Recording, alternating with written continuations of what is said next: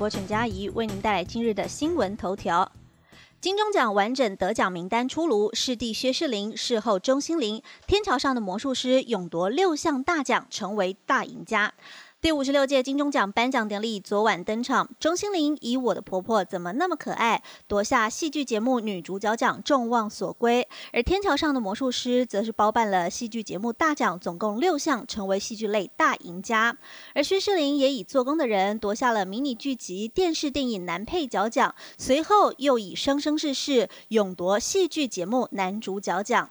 至于气象传奇任立瑜，风雨无休播报五十三年，获得特殊贡献奖。他在上台时表达很意外，多少觉得播报气象能够获得金钟奖，但也感谢评审对他工作的肯定，更感谢所有的电视工作者，站在任何的单位、任何岗位上，只要努力，都有机会站上台。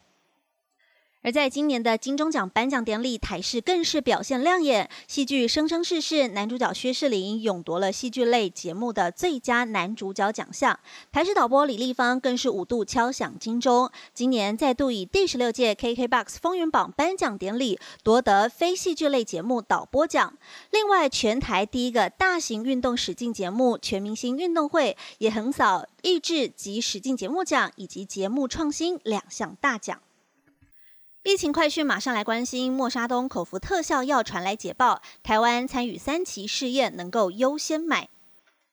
美国默沙东药厂日前宣布，旗下 COVID-19 抗病毒药物的治疗成效良好，病情轻至中度的染疫患者用药之后住院或死亡风险，比起未用药者能够降低百分之五十。而中央疫情指挥中心也证实，已经与默沙东洽谈相关事宜。如果该药顺利取得美国 EUA，那么国内食药署也可尽速通过，日后会优先给轻症还有长者等族群来使用。而根据了默沙东公布此药的三期临床试验成果，在七百七十五名轻度到中度的患者经过口服用药之后，有百分之七点三在二十九天内住院，但是无人死亡；未用药患者在相同时间内有八人死亡，总计住院率、死亡率是百分之十四点一，明显高于用药患者。此项成果也证实了该药的确是有所疗效。而该药第三期的临床试验为一场跨国实验的计划，我国包括了台大医院。以及卫福部立桃园医院都有参与。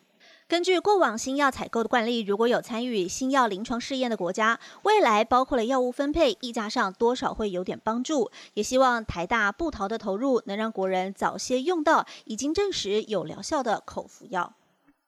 马上来关心天气，今天高温上看三十六度，但明天开始水汽增多，全台变天时间曝光，双十连假恐怕还有台风生成。在今天的天气，各地都是多云到晴，只有东部还有东南部地区偶尔会出现云量偏多，部分区域有零星的降雨。在午后雷阵雨的范围也限缩在中南部偏山区的部分较为零星。白天高温在西半部地区可达到三十四度，甚至是三十六度的高温，而在东半部也来到了三十一、三十二度。明天东半部地区的水汽增多，礼拜三到下个周末，东半部和南部地区的降雨会更加的明显，西半部则是云量偏多。而在礼拜三之后，南海及菲律宾东方海面的热带扰动会随着东风和东南风把水汽带到台湾，为东半部地区以及南部带来降雨。中南部地区午后降雨也会增多。而气象局也表示，热扰动持续的发展，大约礼拜二、礼拜三会组织起来。有。有机会发展为台风，但它的位置与时间都还要再观察。